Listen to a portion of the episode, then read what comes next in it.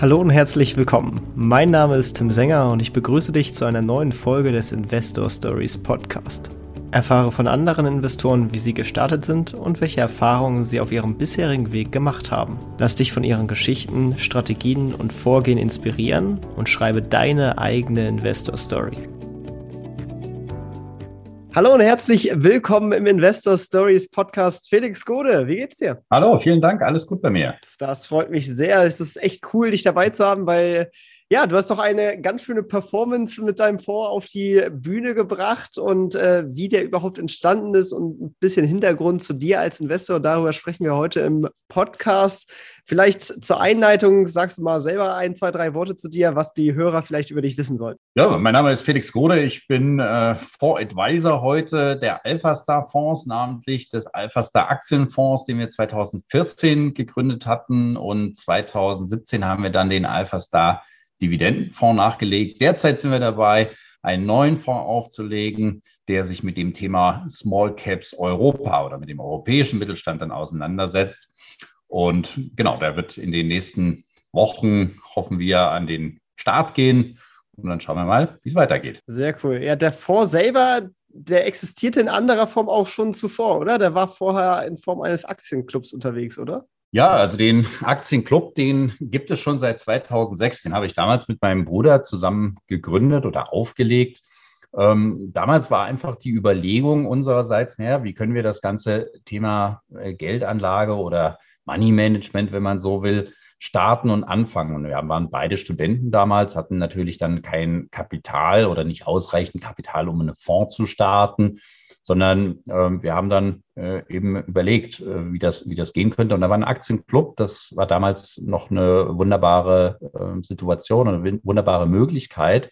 Ähm, heute würde man das zum Beispiel über Wikifolios machen, was ja sehr viele machen, wo dann einfach ein Track Record aufgebaut wird und auch Kapital gesammelt wird und sich, ja, wenn man so will, ein Name gemacht wird am Markt. Ähm, damals waren das eben die Aktienclubs, da gab es Wikifolio und Co. noch nicht. Und ähm, ja, so haben wir eben angefangen, über Freunde und Familie das äh, aufzubauen und zu starten und letzten Endes Erfahrungswerte zu sammeln, weil das natürlich schon einfach ein anderes Thema ist. Man geht anders um mit dem Portfolio. Man denkt anders drüber nach, wenn man nicht nur das eigene Geld verwaltet, sondern tatsächlich auch für andere.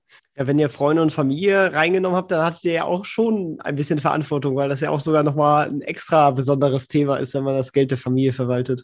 Ja, absolut, absolut. Und diesen Druck, den man äh, dann zusätzlich vielleicht noch hat, ja, oder diese Verantwortung, die man dann nochmal in einem anderen Maße spürt, als wenn man vielleicht mit äh, Unbekanntem oder mit Geldern von unbekannten Personen agiert, ähm, das macht, macht tatsächlich was, ja. Und man denkt einfach zweimal drüber nach. Und das ist ähm, ja, glaube ich, eine, eine gute Voraussetzung oder eine wichtige Voraussetzung. Ich meine, wir sind ja auch selber investiert. Also ich bin von Anfang an mit 100 Prozent meines privaten Anlagekapitals in, in Alphastar investiert. Auch das ist natürlich ein wichtiger Aspekt.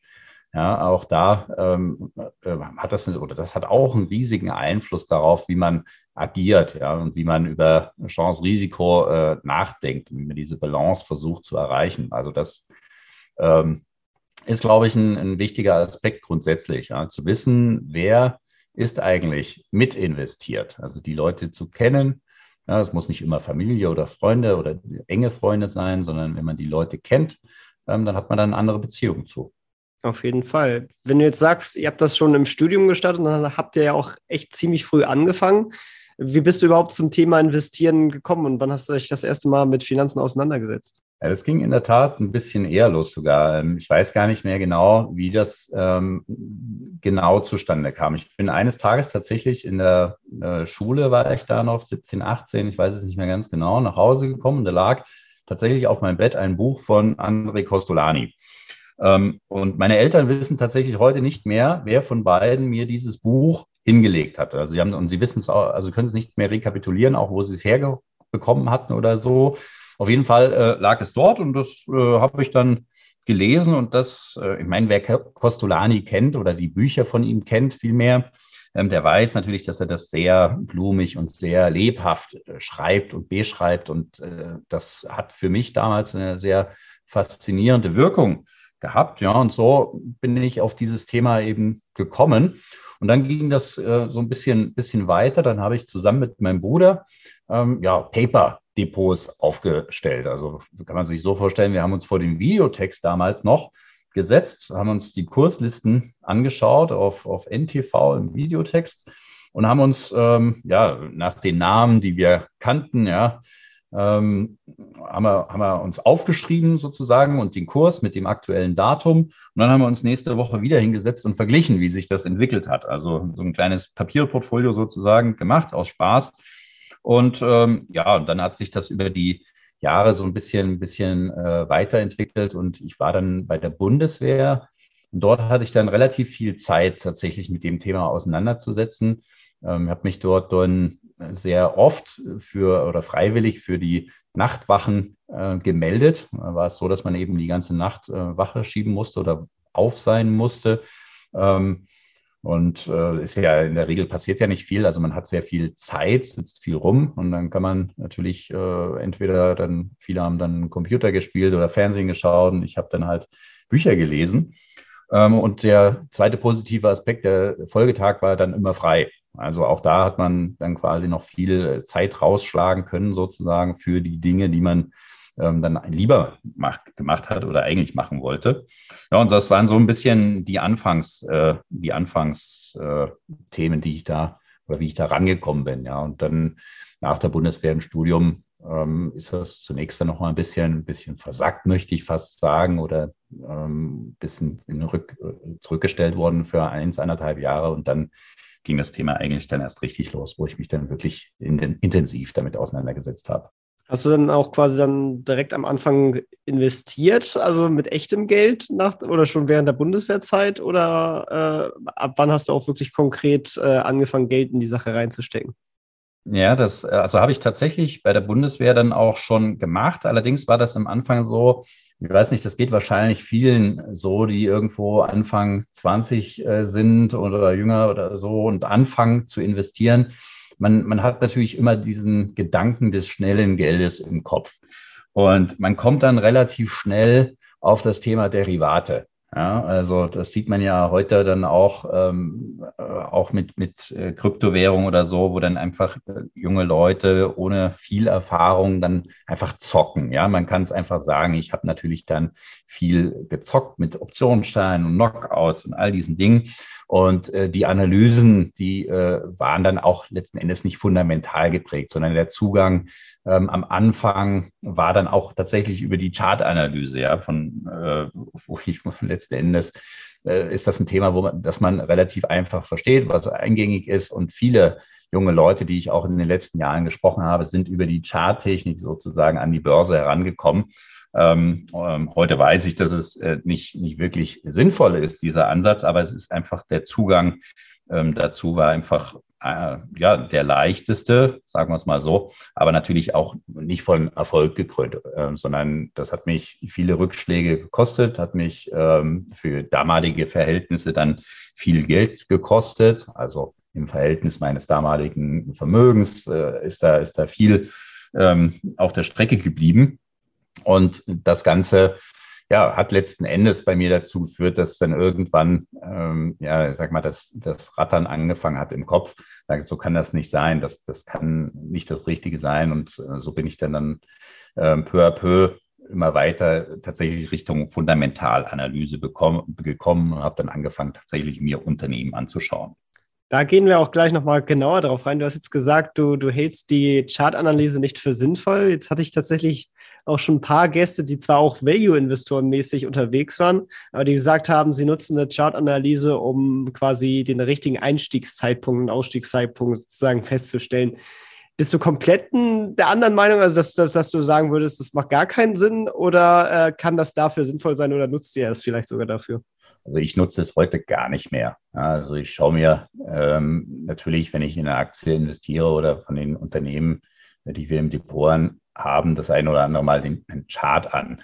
Ähm, aber am Ende des Tages hat der Chart für mich heute keine Aussagekraft mehr. Ja, und das ist, ist natürlich richtig. Der Chart entsteht ja durch Angebot und Nachfrage und durch die Kursstellung, ähm, die durch die Menschen äh, und die, die, die Trader sozusagen äh, gemacht wird.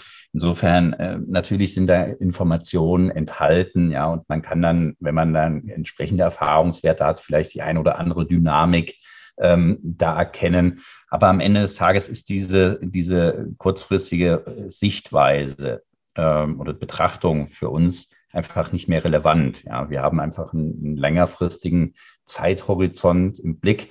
Ja, und ob dann jetzt die, äh, ich sag's mal äh, salopp, die 50-Tageslinie, die 200-Tageslinie von unten nach oben kreuzt oder irgendwelche technischen Indikatoren äh, ein Signal geben zum Einstieg, das ist eigentlich relativ irrelevant. Ähm, für uns, weil wir eben versuchen, diese Unternehmen über einen wirklich ähm, möglichst langen Zeitraum zu halten. Ähm, und dann spielen diese Themen eigentlich überhaupt keine Rolle mehr. Ja. Ähm, aber ich will das, will das niemandem absprechen, ähm, Charttechnik zu betreiben. Ich persönlich glaube, es macht mehr Sinn, sich tatsächlich mit den Unternehmen konkret auseinanderzusetzen und die Zeit, die man aufwendet, äh, in die Unternehmen oder dieses Verständnis des Unternehmens äh, zu stecken, anstatt sich mit dem Chart auseinanderzusetzen. Wie sieht das dann genau bei euch aus? Also woraus besteht dann bei euch eine fundamentale Analyse und wie findet ihr die Unternehmen, die ihr analysieren wollt, überhaupt erst? Ja gut, finden ähm, ist eigentlich relativ, relativ äh, einfach gesprochen. Ähm, man hat ja ein abgeschlossenes Universum ähm, und dieses Universum muss man durcharbeiten. Also da äh, gibt, es, gibt es letzten Endes äh, keinen Shortcut aus unserer Sicht ähm, den man machen kann. Wir haben jetzt in Deutschland circa 1000 börsennotierte Unternehmen.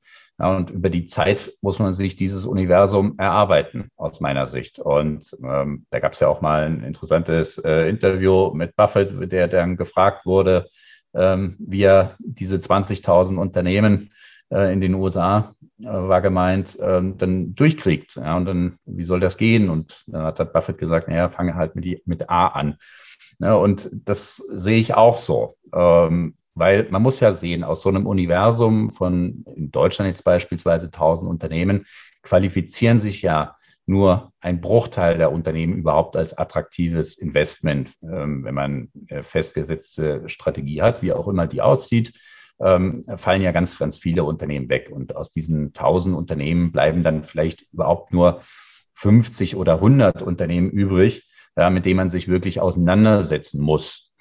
Und den Rest, ähm, den kann man dann Trost beiseite lassen. Insofern ähm, klingt die Zahl vielleicht dann erstmal groß. Und wenn man das Ganze auf Europa ausstreckt, wie wir das jetzt gerade planen, dann sind das eben eher 5.000, 6.000 Unternehmen. Aber auch da ähm, ist es einfach dieses Sitzfleisch und die Disziplin und das Durchhaltevermögen gefragt, diese Unternehmen sich äh, Stück für Stück und äh, immer weiter äh, zu erarbeiten.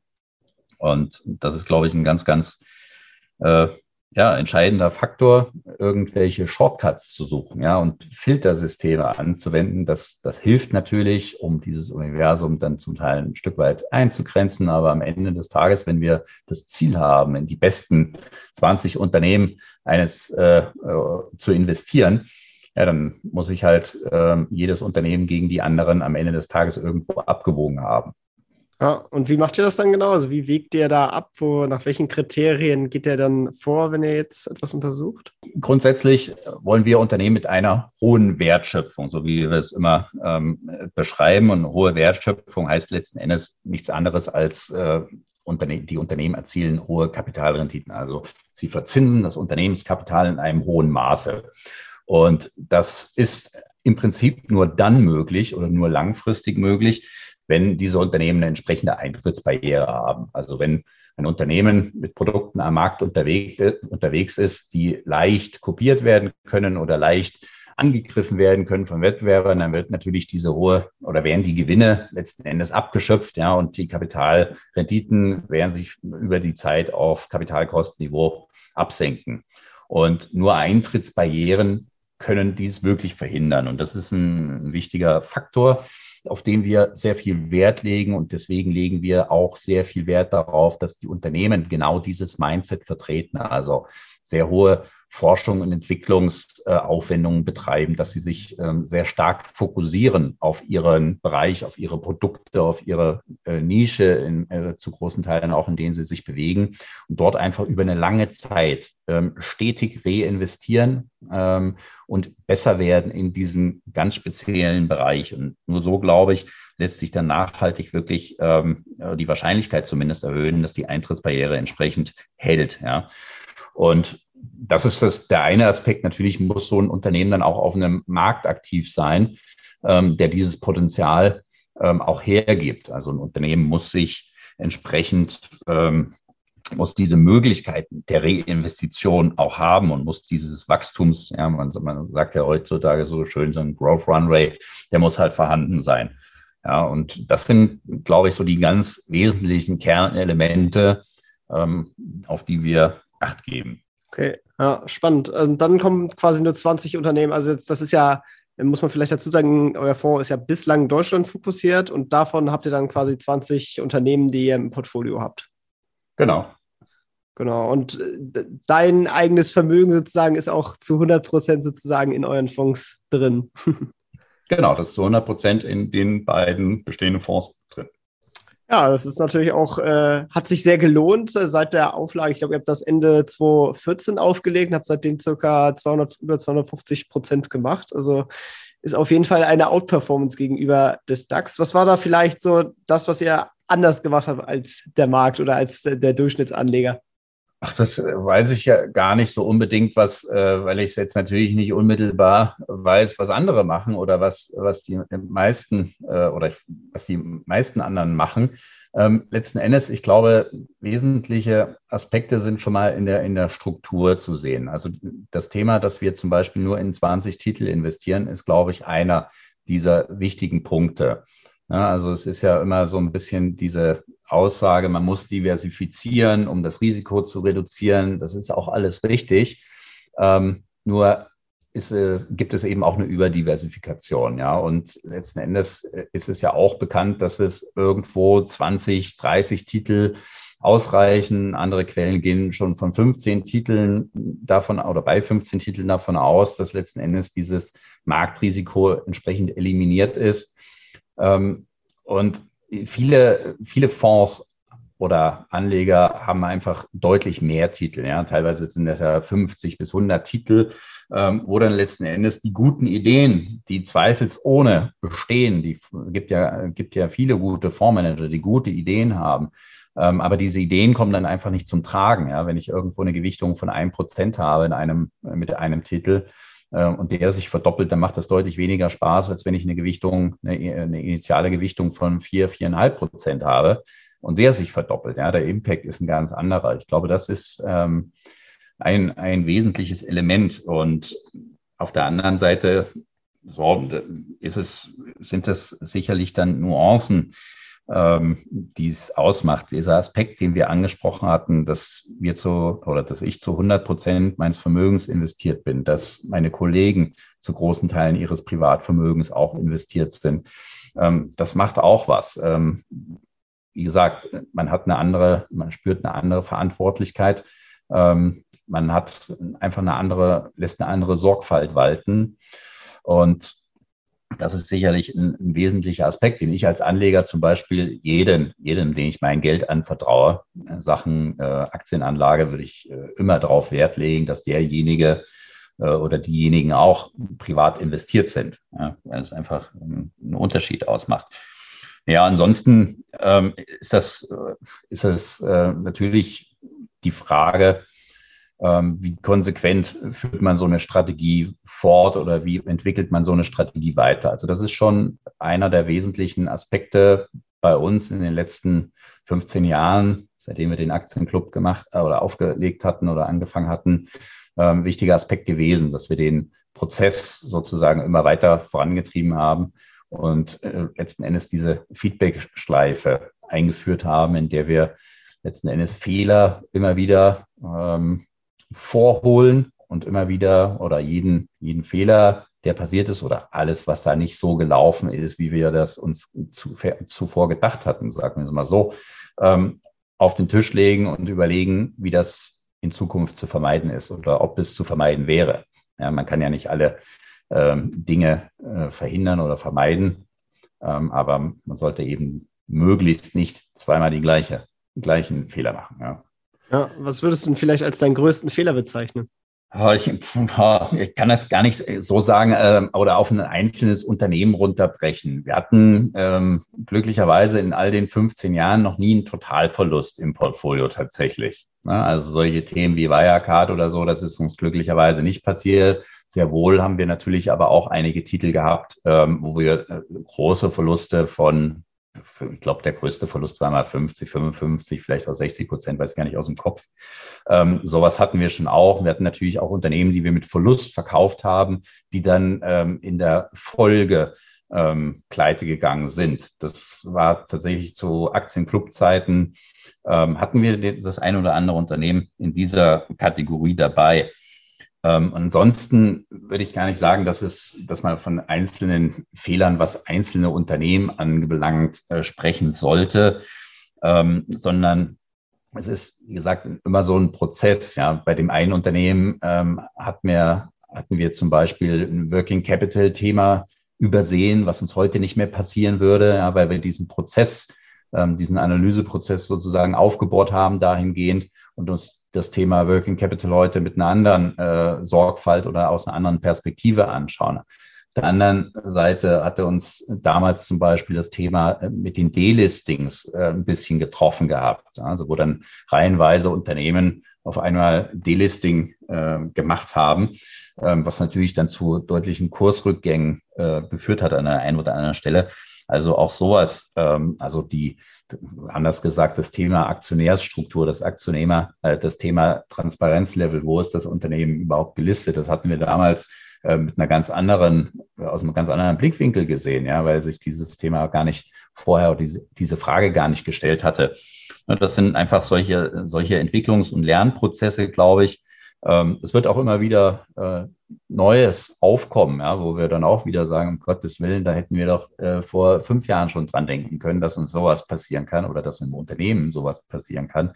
Ähm, man wird immer besser, aber man wird äh, sicherlich nie in einem Zustand kommen, wo man sagen kann, jetzt äh, passiert gar nichts mehr, jetzt läuft alles so, wie wir es wollen. Das äh, ist sicherlich auszuschließen. Und ich glaube, wichtig ist einfach in so einem in diesem, in diesem Prozess genau das zu verstehen und dran zu bleiben und ähm, ja, letzten Endes äh, diesen Entwicklungsprozess oder diese Entwicklung als Prozess zu verstehen und einen Prozess zu verstehen, vor allen Dingen, der nie aufhört, sondern immer weitergeht. Und ich glaube, wenn man das tut, dann hat man auch gute Karten über einen langen Zeitraum tatsächlich ähm, dann vorne mitzuspielen, wenn wir über Renditeabrechnung am Ende des Tages sprechen. Sprechen wir von vorne. Was wäre denn dann dein größter Erfolg oder was würdest du als größten Erfolg bezeichnen?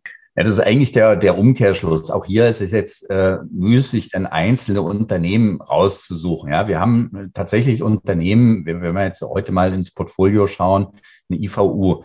Ja, die hatten wir zum Beispiel ähm, bei äh, schon zu Aktienclub-Zeiten im Portfolio. Ähm, da stand die Aktie, ich weiß es auch gar nicht mehr genau aus dem Kopf, wo wir sie genau gekauft haben, irgendwo bei einem Euro oder ein bisschen 1,50 oder sowas. Die steht halt heute ähm, bei 20 Euro. Also wir haben auch schon solche, ähm, sagen wir, Tenberger, wie man so schön sagt, im Portfolio gehabt. Eine KPS war ein anderes Beispiel für so ein äh, 1000 Prozenter.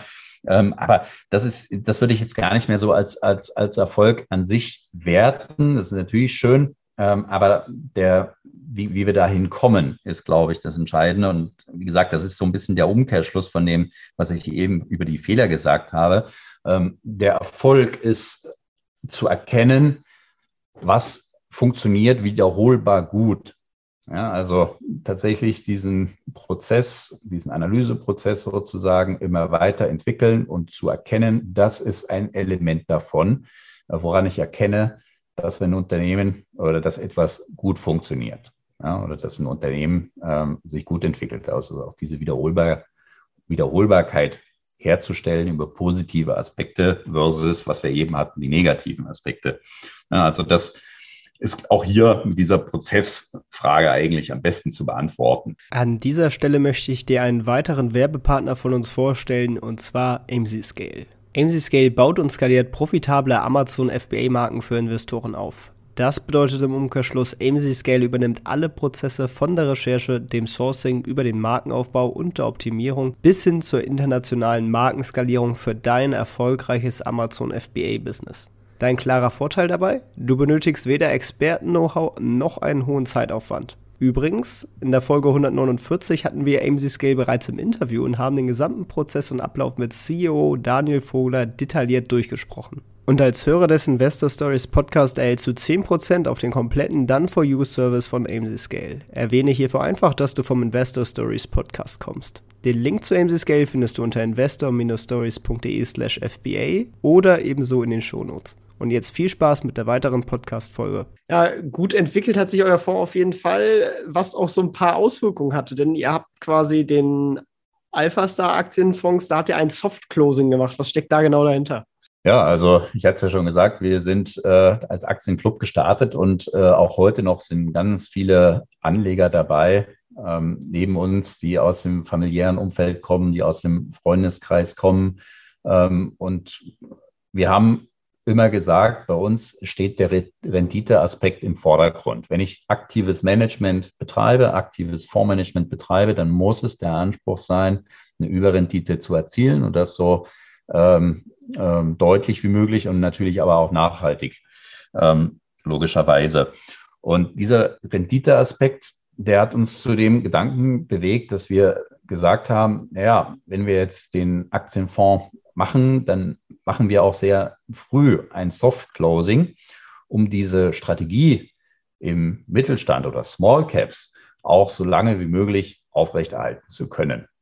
Ja, und wir werden ja unabhängig davon in, den, in die Situation kommen, dass das Vorvolumen immer größer wird. Ja, wenn wir jetzt mal in die Zukunft äh, fortschreiben, wir haben in den letzten sieben Jahren, also seit Auflage des Aktienfonds, eine durchschnittliche Rendite von 19 Prozent nach Kosten ungefähr hingelegt. Wenn wir das nur mal mit 15 Prozent beispielsweise fortschreiben, ähm, dann sehen wir schon, dass wir bei einem Fondsvolumen von knapp 90 Millionen heute ähm, in absehbarer Zeit in ganz andere Dimensionen natürlich vordringen.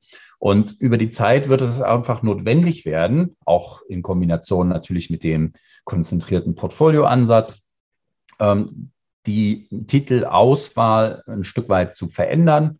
Ähm, die, das Universum verschiebt sich also ein bisschen. Wir müssen unseren Investitionsstil etwas anpassen.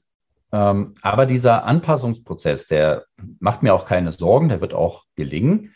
Ähm, man kann auch mit, mit vielen äh, Milliarden sozusagen gute Renditen machen. Buffett ist das beste, beste Beispiel dafür. Ähm, aber häufig ist es eben so, wenn ein äh, kleiner, junger Fonds, so wie wir es waren, ähm, sehr erfolgreich ist, dann wird es, äh, kommt es häufig dazu, dass sehr hohe Kapitalzuflüsse einfach passieren. Und dann ist dieser Switch, dieser Wechsel in der Strategie zwangsläufig und sehr abrupt notwendig. Und das führt häufig dazu, dass Renditen wirklich stark leiden. Also diese Beispiele findet man äh, zuhauf am Markt und das wollten wir eigentlich vermeiden. Ja, und es, wie gesagt, es kommt uns am Ende des Tages nicht darauf an, ob wir jetzt ähm, ein, ein Volumen von 200 Millionen oder 500 Millionen ein Jahr früher oder zwei Jahre später erreichen. Das ist nicht das Relevante, sondern wir wollen über diesen Zeitraum hinweg die Renditen auf dem Niveau halten, wie wir sie in der Vergangenheit erzielt haben. Das ist uns das Wichtigste. Und deswegen haben wir eben gesagt, machen wir ein frühes Soft Closing bei 50 Millionen. Das ist ja schon ungewöhnlich am Markt. Ja, das wäre ich immer wieder darauf angesprochen. Aber man muss eben einfach diesen Fokus auf die Rendite ähm, betrachten und dann leuchtet das, glaube ich, äh, relativ gut ein. Jetzt war es ja nicht immer so, dass ihr so viel Geld hattet, so ein Fonds, der braucht ja auch erstmal so ein gewisses Startvolumen, damit sich das Ganze mit den ganzen Gebühren auch erstmal rechnet, das aufzusetzen. Hattet ihr dann schon genug Leute im Aktienclub damals, dass ihr schon genug Kapital hattet, um den Fonds aufzusetzen? Oder wie seid ihr sozusagen an das Seed-Geld für den Fonds gekommen? Ja, also als wir den Aktienclub ähm, in den Aktienfonds übertragen haben oder geswitcht haben, waren in dem Club 160 Leute zu 160 Mitglieder, Clubmitglieder mit einem Gesamtvolumen von zwei Millionen Euro. Also das war schon sehr, sehr kleinteilig, wenn man das mal durchrechnet, diese durchschnittliche Ticketgröße. Ähm, und ja, ist einfach aus dieser Clubhistorie oder mit dieser Clubhistorie zu begründen. Und wir können uns sehr, sehr glücklich schätzen und sind unseren Partnern der FIVV AG in München, die auch heute noch unser Partner ist in diesem äh, Fonds oder in diesem Konstrukt, als auch Haug und Aufhäuser, die Depotbank ist, ähm, die uns da unterstützt haben, uns da vertraut haben und gesagt haben, dass wir eben auch mit dieser oder das unterstützt haben, dass wir auch mit so einem vergleichsweise kleinen Startkapital ähm, hier an den Start gehen können. Das ist nicht äh, selbstverständlich. Ähm, teilweise wird da, wird da äh, mehr verlangt als Startkapital. Teilweise geht das natürlich auch heute in diesen Größenordnungen. Ähm, aber da sind wir auf jeden Fall sehr, sehr dankbar und es war nicht selbstverständlich, dass diese Opportunität besteht. Und ja, in diesem, in diesem Sinne haben wir aber, glaube ich, ähm, die Erwartungshaltung erfüllen können und haben, glaube ich, da einen ganz guten Job gemacht ähm, und im Nachgang dann entsprechend ja auch natürlich die Struktur nachbezogen, den Vertrieb aufgebaut und nochmal in der, an der Präsenz, an der Öffentlichkeitsarbeit gearbeitet, um letzten Endes das auch vertrieblich dann zu unterstützen und äh, die Volumina, die kam ja dann entsprechend auch. 160 Mitglieder sind ja jetzt auch schon eine ordentliche Nummer. Waren das dann wirklich alles Freunde und Familie oder wie seid ihr zu so vielen Mitgliedern gekommen? Weil es ja jetzt trotzdem auch äh, nicht wenig. Ja, absolut. Na, das ist ähm, letzten Endes ein Stück weit mit dem Transparenzansatz vielleicht zu erklären. Ähm, also es sind ja von den 160 Mitgliedern ist es natürlich nicht so, dass wir jetzt äh, jeden Einzelnen äh, kannten, schon, schon viele. Ja, es sind schon viele aus dem familiären Umkreis und den Freundeskreis und den erweiterten Freundeskreis ähm, gewesen. Aber wir haben ja von Anfang an auch gesagt, ja, wir müssen uns oder wollen uns ein bisschen abgrenzen von der klassischen äh, Industrie oder äh, Fondsindustrie, ja, wenn man das, äh, das war unser Benchmark. Und dann haben wir gesagt, ja, wir machen das einfach ähm, mit einer deutlich transparenteren ähm, Vorgehensweise. Das heißt, wir haben ähm, schon im Club damals das Live-Depot ähm, auf unserer Website gehabt, was wir ja heute immer noch haben, so als einziger Fonds in Deutschland, soweit ich das weiß. Ähm, wir haben von Anfang an äh, so ein monatliches Anlegermagazin gehabt. Auch das haben wir heute noch zum Beispiel. Ja, und haben immer versucht, oder die Aussage war letzten Endes, ähm, als kleines Unternehmen, als kleiner, ähm, ähm, ja, als kleines Investmentvehikel sozusagen, muss man ähm, ein anderes Vertrauenslevel nochmal haben. Ja, große Häuser wie, keine Ahnung, Allianz Global Investors, DWS oder auch äh, große Vermögensverwalter wie Flossbach, ähm, die haben natürlich diese Vertrauenskomponente über ihre Größe und über ihre langjährige Existenz am Markt. Ähm, als kleines Haus äh, ist dieses Vertrauen logischerweise nicht da und das muss erarbeitet werden. Und Transparenz ist aus unserer Sicht einer der Bausteine davon. Und das, das hat sich einfach äh, über die Zeit und über die Jahre dann entsprechend auch rumgesprochen. Man muss das ja auch ein Stück weit relativieren. 160 Mitglieder, das klingt jetzt natürlich erstmal viel, ähm, aber den, den Club, den gab es ja natürlich auch acht Jahre lang. Ja, insofern ähm, war, das, war das natürlich schon gut für uns, aber ähm, ja, das ist letzten Endes, da braucht man, glaube ich, jetzt auch nicht überbewerten, diese Zahl. Ähm, sondern die wesentliche Entwicklung ist natürlich dann nach Umwandlung in den Fonds oder nach Auflage des Fonds dann passiert. Ja, ja, es hat trotzdem eine stattliche Zahl. Also muss man auch, glaube ich, in dem Sinne gar nicht so kleinreden. Also ist ja trotzdem, schafft ja nicht jeder, der auch ein Wikifolio jetzt ja moderner gesagt äh, gründet oder so, dass da, dass man da überhaupt Geld reinkriegt und so weiter. Da, da muss man ja trotzdem auch was dafür tun. Und ja. Genau, äh, wenn wir jetzt in die Zukunft blicken, ähm, nächstes Ziel, und was ihr ja bald hoffentlich auch in ein paar Wochen dann erreicht habt, ist bestimmt die Aufsetzung dann von dem Europa äh, Small Cap Fonds. Ähm, äh, oder nicht Small Cap Fonds, aber ihr seid ja schon eher fokussiert da auf den Mittelstand und kleinere Unternehmen. Ähm, und äh, ja, vielleicht magst du dazu kurz noch was sagen und generell, was für Ziele ihr noch so habt.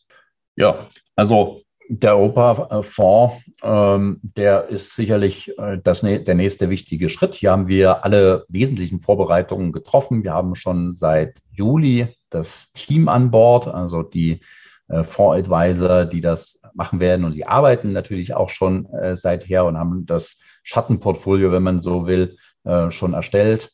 Äh, wir haben alle organisatorischen Vorbereitungen sozusagen äh, getroffen und warten sozusagen nur noch auf den Startschuss von der Aufsicht.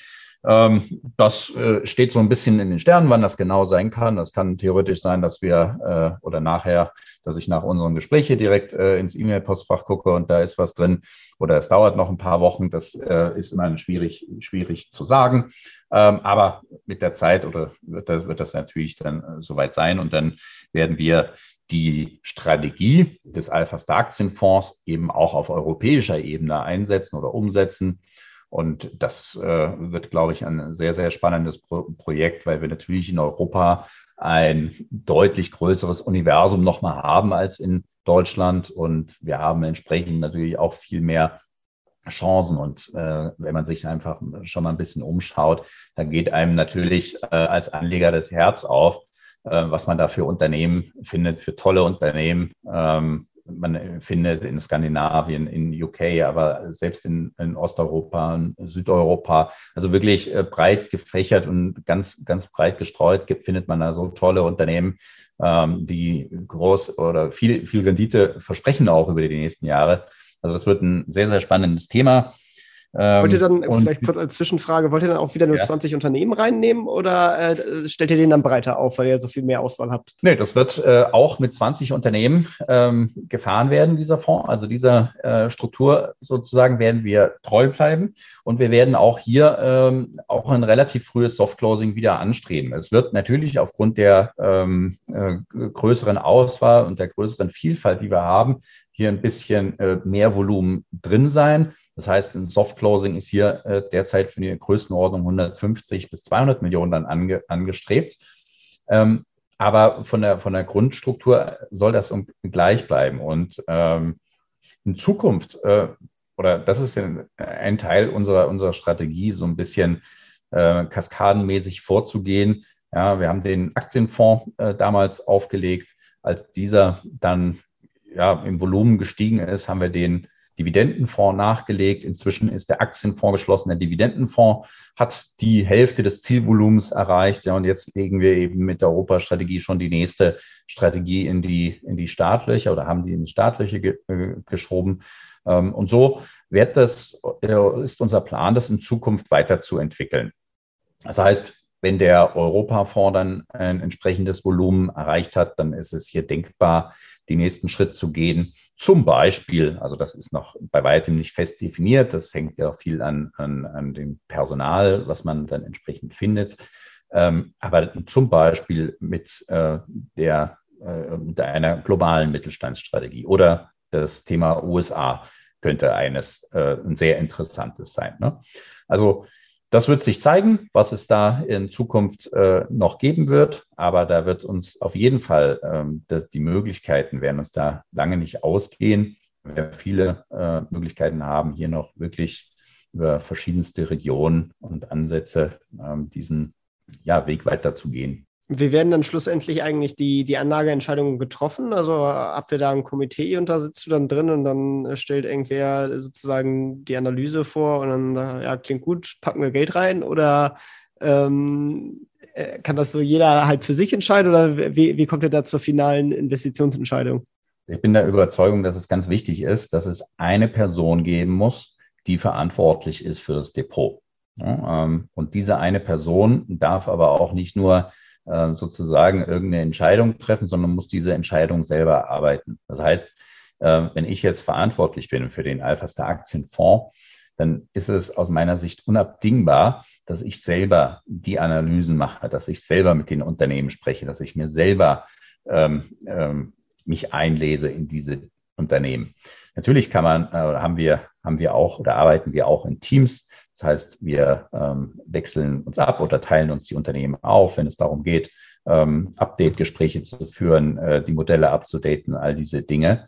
Ähm, aber am Ende des Tages ähm, ist es, glaube ich, keine gute Idee für uns ähm, oder für unsere Zielsetzung, keine gute Idee, ähm, so zu arbeiten, dass einer ähm, sich Fondsmanager oder Fondsadvisor nennt und aber von Analysten zugearbeitet bekommt, ja, um letzten Endes auf Basis deren Ergebnisse dann eine Entscheidung zu treffen. Das glaube ich ähm, so ein bisschen äh, stille Post. Äh, Konzept, wo viel Information verloren geht, wo, wo man einfach auch Erfahrungswerte verliert, weil man einfach diesen Touch sozusagen verliert. zu den Unternehmen. Das halte ich für ganz wichtig. Also eine Person ist auf jeden Fall in der Verantwortung äh, für einen Fonds und diese eine Person muss sich mit diesem Unternehmen auch entsprechend auskennen und darf nicht nur ähm, ja, äh, repräsentative Aufgaben sozusagen äh, einnehmen oder wahrnehmen, ja, sondern das muss ähm, ja so geregelt sein aus meiner Sicht. Und so wird das in Zukunft auch sein. So ist es auch bei dem Europa. Äh, Fonds geregelt. Diesen mache ich ja nicht selber. Ich bin ja, wie gesagt, äh, spezialisiert auf den deutschen sprachigen Raum.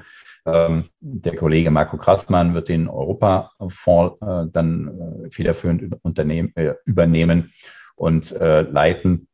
Und entsprechend muss er sich auch mit diesen Unternehmen auskennen und hat natürlich hier auch Unterstützung vom Team. Aber das kann nicht so sein oder darf nicht so sein, ähm, dass das Team sozusagen die Arbeit macht äh, und einer äh, trifft dann nur noch irgendwie Entscheidungen auf Basis irgendwelcher äh, Ausarbeitung. Das ist, glaube ich, nicht förderlich für die Rendite. Du hast am Anfang des Gesprächs gesagt, dass du viel und gerne gelesen hast. vielleicht magst du ein oder zwei Bücher für unsere Hörer empfehlen, woraus auch sie vielleicht viel lernen können für, für ihre persönlichen Investments. Ja. Ja, also die, es, gibt, es gibt drei Bücher, die, ähm, sage ich mal, den Ansatz, so wie wir ihn auch heute fahren, die wir heute vertreten, am wesentlichsten geprägt haben. Das ist äh, zum einen das Buch Valuation von Tim Koller. Ähm, ist letzten Endes von, von McKinsey oder ein McKinsey-Berater, äh, Mitarbeiter, ähm, der dieses Buch verfasst hat. Das ist wirklich, äh, wenn man so ein bisschen diese ja, die fundamentalen äh, Sachen mal sich wirklich in Tiefe verstehen will und die Bilanzaufbereitung ähm, und Bilanzanalyse nochmal sich äh, ja, zu Gemüte führen will, dann ist das wirklich so, ja, ich würde fast sagen, die Bibel für mich, äh, was dieses Thema anbelangt. Also wirklich sehr, sehr empfehlenswert, äh, sehr informativ und äh, zum Teil sehr kompliziert auch tatsächlich, aber es lohnt sich da wirklich, ähm, da reinzusteigen. Ähm, das zweite Buch, was, was wirklich sehr hohe Prägung auf mich ausgewirkt hat, ist das Buch Comp Competition Demystified von Bruce Gilmore. Also wo es um das ganze Thema, ähm, was wir vorhin schon kurz angerissen haben, mit den Wettbewerbsvorteilen, Alleinstellungsmerkmalen, Eintrittsbarrieren und so weiter geht. Also das Thema zu verstehen und sich zu, äh, zu Gedanken zu machen, äh, wie man das sehen kann und wie man das sehen sollte. Das ist ein ganz äh, spannendes Buch. Und äh, was am Ende auch sehr, sehr interessant für mich war, ist das Buch von Bharat Shah of Long-Term Value and Wealth Creation from Equity Investing. Also langer, sperriger Titel, aber am Ende des Tages auch wirklich sehr, sehr zu empfehlen. Äh, ich weiß gar nicht, ob man dieses Buch kaufen kann noch, ähm, muss man ein bisschen, äh, ein bisschen internetaffin ist, finde das aber als PDF, also wirklich auch äh, sehr interessant zu lesen und sehr, ja, mit, mit schönen Beispielen geschrieben, was man, ja, wo letzten Endes Wertschöpfung herkommt. Ja, also wir hatten vorhin schon das Thema Wertschöpfung nochmal kurz angesprochen, ja, aber diese Dinge, Kapitaleffizienz, Kapitalallokation, ähm, das sind also wichtige Aspekte, die man daraus ziehen kann. Ja, ansonsten ähm, gibt, es, gibt es natürlich einige Autoren, äh, wo, ich, wo ich immer empfehle, da alles zu lesen. Ja, das ist zum Beispiel Michael Maupassant. Ähm, wenn man da, äh, was man da kriegt von dem, äh, sollte man, glaube ich, lesen. Das ist wirklich hochspannend, hat viele Papers und, und, ein paar Bücher veröffentlicht. Das lohnt sich alles zu lesen, was mir immer ein bisschen weggeht von dem direkten Investment-Thema. Ja, dann fand ich auch ähm, die Bücher von Annie Duke sehr, sehr gut. Also, wo es dann, also Annie Duke ist eine ehemalige Pokerspielerin, eine Profi-Pokerspielerin, also die sich dann mit dem Thema ähm, Entscheidungsfindung zum Beispiel auseinandergesetzt hat, eben alles ein bisschen aus einer anderen Perspektive betrachtet, auch sehr, sehr gut, wenn man sich also als Investor erfolgreich sein will, sich mit diesen Themen, mit Wahrscheinlichkeiten und ähm, äh, ähm, Entscheidungsfindung auseinanderzusetzen. Immer sehr, sehr hilfreich. Und natürlich dann, je nachdem, in welche Richtung man gehen will, aber wenn man sich zum Beispiel mit einer eigenen Firma äh, selbstständig machen will, dann sind natürlich dann auch andere Themen ähm, einfach Organisation, Organisationsthemen äh, immer wichtiger. Also ich auch in den letzten Jahren immer mehr gelesen habe, also weg von diesen reinen Investmentbüchern, wirklich dann ähm, ja zu, zu anderen Themen, wie man sich organisiert, wie man Unternehmen aufzieht und so. Ähm, ein, ein Buch kann ich da wirklich nur empfehlen, das heißt Rework von Jason Fried und David Heinemeier Hansen. Ähm, wo letzten Endes so ein bisschen dieses, dieser Ansatz der Simplifizierung und Vereinfachung ähm, beschrieben wird und worauf man sich wirklich fokussieren sollte. Und ich glaube, das ist einfach auch so ein, Thema, was sich in den letzten Jahren äh, stark gelernt hat mit, mit der zunehmenden Größe ähm, unseres Unternehmens und unserer Fonds. Da kommt natürlich, prasselt einfach so viel mehr zunehmend auf einen ein äh, wo man dann einfach an einen Punkt kommt, wo man sagen muss, man muss hier anders organisieren, man muss sich anders fokussieren, muss Dinge äh, abschneiden und sich fokussieren auf das, was wirklich entscheidend ist, ja, weil man sonst in so einem Wildwuchs sozusagen reinkommt. Und das sind äh, auch wichtige Aspekte. Da muss man sich vielleicht ähm, frühzeitig oder am Anfang dann noch nicht unbedingt so äh, die Gedanken machen, aber selbst dann, selbst früh oder sehr, sehr früh in, in jedem Prozess sich ähm, zu überlegen, was ist tatsächlich der Kern, worauf will ich äh, eigentlich hinaus, worauf muss ich die Energie lenken. Das ist immer hilfreich, weil es natürlich die äh, Entwicklungsgeschwindigkeit beeinflusst ja, und auch das Energielevel natürlich äh, entscheidend beeinflusst. Viele gute Empfehlungen, also sind natürlich alle in den Shownotes verlinkt. Wer da gerne mal reinlesen möchte, findet die dort. Wirklich cool ja, wenn du jetzt jemandem noch einen Tipp fürs Investieren mit auf den Wegen geben könntest, äh, welcher wäre das? Ja, also ich glaube wirklich, das Wichtigste ist für jemanden, der langfristig und nachhaltig erfolgreich investieren will, ist tatsächlich so ein Feedback Loop sich selber zu bauen. Also sehr grundsätzlich ist es ja so, dass man vorankommt und lernt, wenn man Feedback bekommt. Ne? Also man tut etwas, es kommt ein Ergebnis und man kriegt eine Rückkopplung. Und das ist äh, in, in allen Bereichen so und beim Investieren ist das genauso. Man muss einfach ähm, machen. Ja, also ähm, muss letzten Endes im besten Falle einfach anfangen zu investieren, sich natürlich überlegen, warum und dokumentieren, warum investiere ich in diese Aktie Y beispielsweise ähm, und dann rückkoppeln, immer wieder rückkoppeln. Ähm, ist diese Entscheidung, die ich damals oder die Gründe, sind die äh, richtig gewesen? Oder was hatte ich, kann ich da beim nächsten Mal draus lernen? Was kann ich besser machen? Ja. Und die meisten investieren ja einfach ohne Rückkopplung. Ja. Man verliert beispielsweise, man investiert und verliert, äh, macht keine Rückkopplung. Warum habe ich verloren? Was ist da jetzt schiefgegangen? Ne? Meistens ist das ja, oder sehr häufig ist das ja bei Aktien so, dass man einfach nur zu, zu früh ausgegangen ist, ja, weil man den Drawdown nicht ausgehalten hat, zum Beispiel. Ähm, aber auch im Gewinn ist das ja so. Ne? Selbst wenn dann äh, jemand, äh, sagen wir mal, sehr ahnungslos investiert ähm, und dann verdoppelt sich die Aktie innerhalb von kurzer Zeit, ähm, auch dann ist ja keine Rückkopplung da. Ist das jetzt deswegen passiert, weil ich einfach eine gute, ein gutes Unternehmen rausgesucht habe oder hatte ich einfach nur Glück? Also diese Unterscheidung auch ähm, zu lernen, was ist jetzt Glück was ist ähm, tatsächlich, ähm, ja, worauf, worauf habe ich die Entscheidung basiert? Oder ja, was ist einfach, also auch glücklicherweise hinzugekommen oder was ist glücklicherweise passiert? Das ist ein wichtiges, wichtiges Thema, was man lernen muss und differenzieren muss. Ähm, gerade für Phasen, wenn es denn mal schwieriger wird. Ja, also wenn jetzt das, äh, die Märkte nach unten gehen, so wie das im Corona-Crash zum Beispiel war, ja, dann können wir äh, mit einer hohen Überzeugung einfach in diese Fallenmärkte hinein investieren, was wir damals sehr stark gemacht haben im März, April 2020. Ja, weil wir einfach diese Überzeugung uns für diese Unternehmen erarbeitet haben. Wenn ich diese Überzeugung nicht habe, dann werde ich ähm, entweder nichts machen, ja, im besten Falle dann, ähm, oder sogar in den Kursverlust rein verkaufen, ja, und dann die nächsten anderthalb Jahre wieder an der Seitenlinie stehen und warten und zugucken, wie die Märkte sich wieder erholen. Ähm, deswegen, also diesen Feedback, Feedback Loop, wie auch immer der dann designt ist und wie auch immer der aussieht, ähm, das ist, glaube ich, ein ganz, ganz wichtiger Aspekt, den in einer ein, oder eine, einer oder eine, die neu sind in diesem Metier, unbedingt sich aufbauen sollten. Sehr cooler Tipp. Ja, wenn man jetzt mehr von dir erfahren möchte und über eure Fonds, dann äh, kann ich bestimmt natürlich eure Webseite empfehlen. Die ist natürlich auch in den Shownotes verlinkt. Äh, definitiv einen Blick wert, weil wie ihr auch oder wie du jetzt gerade schon im Gespräch gesagt hast, ihr stellt das wirklich sehr schön transparent dar. Man kann live das Depot einsehen alle Positionen und äh, ist wirklich sehr interessant und ihr veröffentlicht da ja auch verschiedene Blogbeiträge hinter euren Gedanken zu den verschiedenen Beteiligungen. Ähm, ja, da findet man bestimmt mehr. Äh, sonst noch irgendwas, wo man dich findet, wo man dich sieht, äh, was du empfehlen wollen würdest?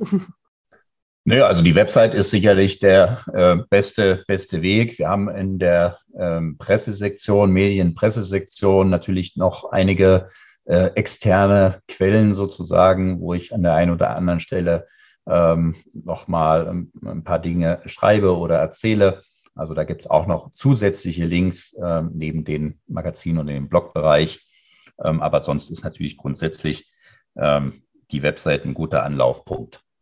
Sehr cool. Ja, dann vielen Dank für das Interview. War wirklich spannend und viele gute Punkte dabei. Ich glaube, da konnte man auch einiges wieder für sich persönlich mitnehmen. Und ja, vielen Dank, dass du dabei warst. Ja, ich habe zu danken. Hat sehr viel Spaß gemacht und mich sehr gefreut.